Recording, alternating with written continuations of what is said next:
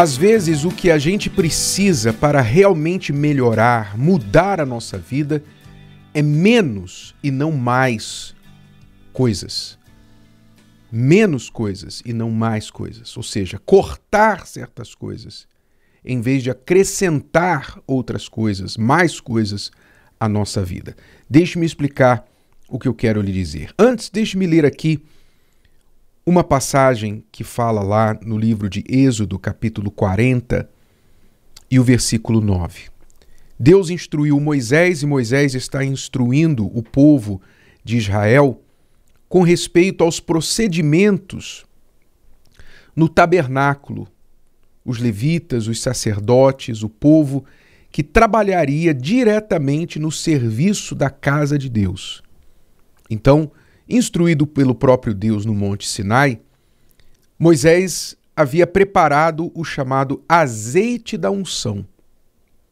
Este azeite da unção, ele diz assim: Então tomarás o azeite da unção e ungirás o tabernáculo, ou seja, aquela tenda, aquela estrutura que abrigavam os utensílios, os objetos sagrados. Era a casa de Deus temporariamente pelo deserto enquanto o povo se dirigia à terra prometida. Tomarás o azeite da unção e ungirás o tabernáculo e tudo que há nele. Quer dizer, tudo que havia dentro do tabernáculo precisava ser ungido. E o santificarás com todos os seus pertences, e será santo. Note que interessante. Não era suficiente ter aquela estrutura chamada tabernáculo, aquela tenda, ter os objetos sagrados ali dentro da tenda. Não era o suficiente. Era preciso tomar do azeite da unção, o óleo que tinha sido consagrado para o propósito da unção, que inclusive envolvia a unção do sacerdote, que eram os sacerdotes que trabalhavam ali no tabernáculo, e com este azeite ungir o tabernáculo e tudo que havia nele, para santificá-lo, para que tudo ali fosse santo, quer dizer, separado para o serviço de Deus. Nós sabemos que o que acontecia lá atrás, em figura, apontava para o real que deve acontecer hoje na prática na nossa vida. Então, por exemplo, o tabernáculo, no Novo Testamento, nós entendemos que o tabernáculo somos nós.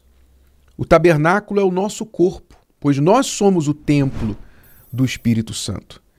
Deus, outrora, habitou lá naquele tabernáculo feito de materiais humanos, madeira, pano e o metal e etc.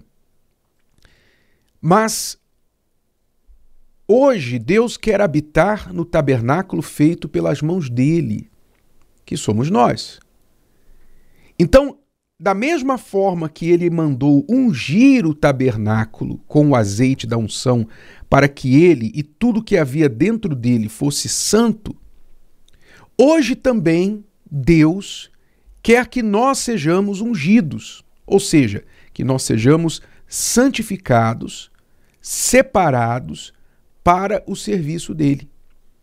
E a santificação envolve isso. Santificação envolve separação, ou seja, deixar certas coisas, abrir mão de certas coisas, se separar, se distanciar de certas coisas, para que nós tenhamos um valor especial um propósito especial.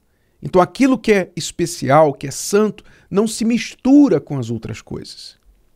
Você deve ter na sua casa objetos que você estima muito, talvez uma roupa nova, uma roupa que você goste muito, um par de sapatos que você deixa separado dos outros, você deixa dentro da caixa, você deixa dentro de uma bolsa de pano aquele par de sapato para não arranhar, para enfim, ter um, um, um, cuidado especial com ele, porque você pensa, esse aqui é diferente dos outros.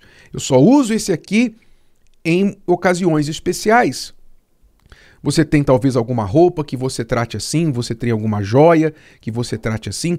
Há coisas que você separa dentro da sua própria casa, por causa do valor especial que aquilo tem.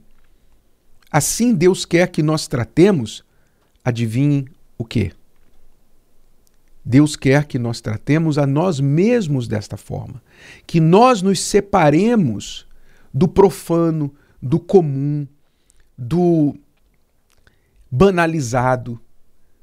Sabe?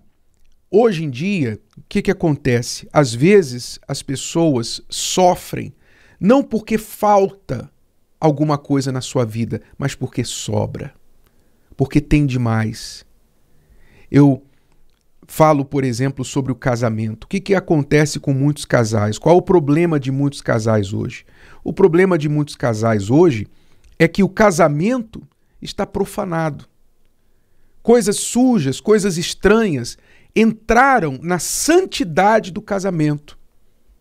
A Bíblia que fala que o casal, o leito do casal tem que ser sem mancha, sem mácula, Hoje, muitos casais estão profanados, muitos lares estão profanados, porque os casais trouxeram para dentro deles, do, para o meio deles, coisas sujas, coisas profanas, como a pornografia entrou no meio do casal, a pornografia entrou no leito do casal.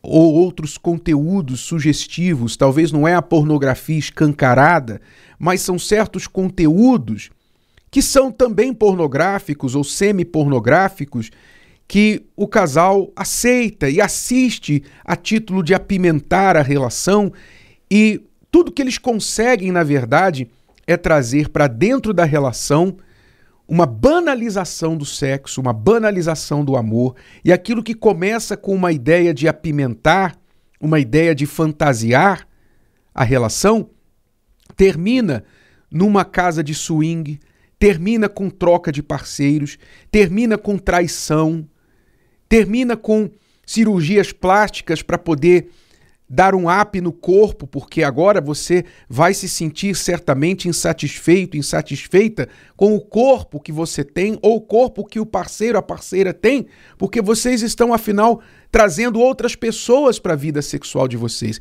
e as comparações são inevitáveis. Então começa a profanar, começa a sujar, começa a manchar o leito, começa a manchar o casal, ao invés de santificar. Às vezes vocês trazem amizades para vocês, vocês entretêm certos amigos, parentes, pessoas do trabalho a título de ah, a gente tem que fazer um networking, a gente tem que fazer um networking, a gente tem que se relacionar, a gente tem que ir para certos eventos para poder ajudar o trabalho, para os negócios crescerem. A gente tem que fazer, não é o nosso meio, não é aquilo que a gente gosta, mas a gente tem que estar tá enturmado, porque é isso que o pessoal faz. É isso que o pessoal nessa indústria faz. Pois é. Aí você aceita, você baixa os seus padrões e se mistura com o que os outros estão fazendo e profana o seu casamento. Daqui a pouquinho você começa a se vestir igual a amiga, você começa a se vestir igual o cara do trabalho, você começa a beber igual o cara do trabalho, vocês começam a ter um linguajar igual essas pessoas, vocês começam a frequentar lugares iguais essas pessoas frequentam, e de repente vocês olham para vocês, o casamento de vocês também começa a ficar igual o casamento dessas pessoas, de fachada começa a ver traição, começa a ver todo tipo de sujeira. Por quê? Porque aquilo que era santo foi profanado. O santo foi profanado. Jogou-se para dentro o que não deveria. Então, hoje você entende por que, que talvez o seu casamento, o seu tabernáculo está todo zoado, todo bagunçado.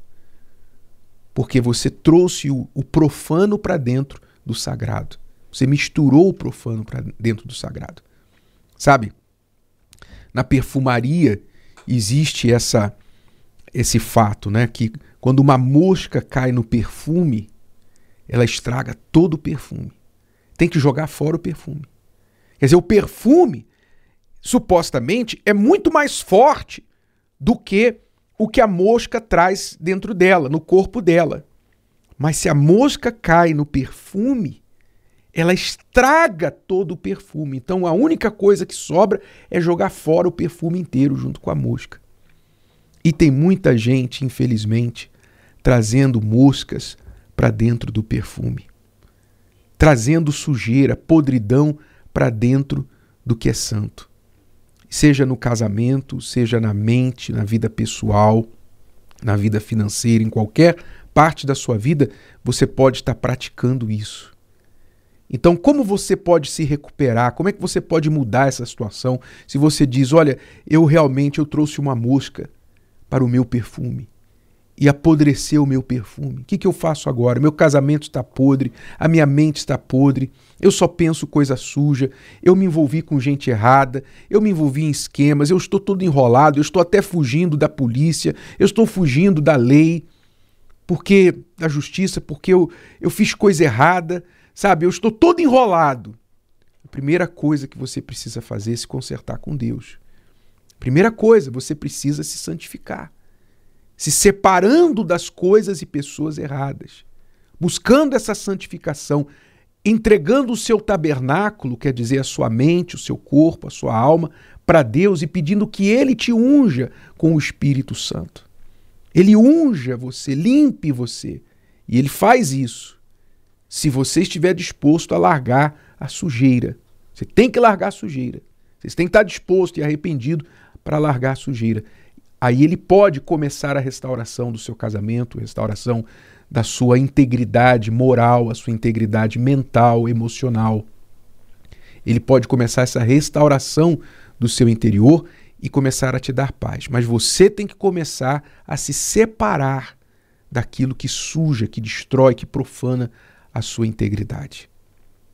Comece a dar este passo. Comece a se santificar, se separar do errado, do, do sujo e se aproximar do que é puro, do que é limpo, se aproximar de Deus. Ele vai te limpar, vai te lavar e vai te livrar das consequências dessa podridão com a qual você se misturou. Nem tudo está perdido. Se você está me ouvindo agora e você diz algo, o Espírito de Deus que me usou para falar essas palavras está confirmando dentro de você essa palavra, está dizendo para você assim: é realmente você profanou a sua vida, você sujou a sua vida, você bagunçou o seu tabernáculo, você jogou moscas no perfume que eu dei para você. Se o Espírito Santo confirma isso em você agora, alegre-se, porque ele está te chamando para a volta a pureza, a volta à santificação, a volta à paz. Atenda a voz dele, obedeça, haja sobre isso imediatamente e ele vai te conduzir de volta à paz. Se o vídeo de hoje te ajudou, você conhece alguém que vai ser ajudado por essa mensagem, passe adiante. E se você ainda não inscreveu aqui no canal, inscreva-se agora. Até a próxima.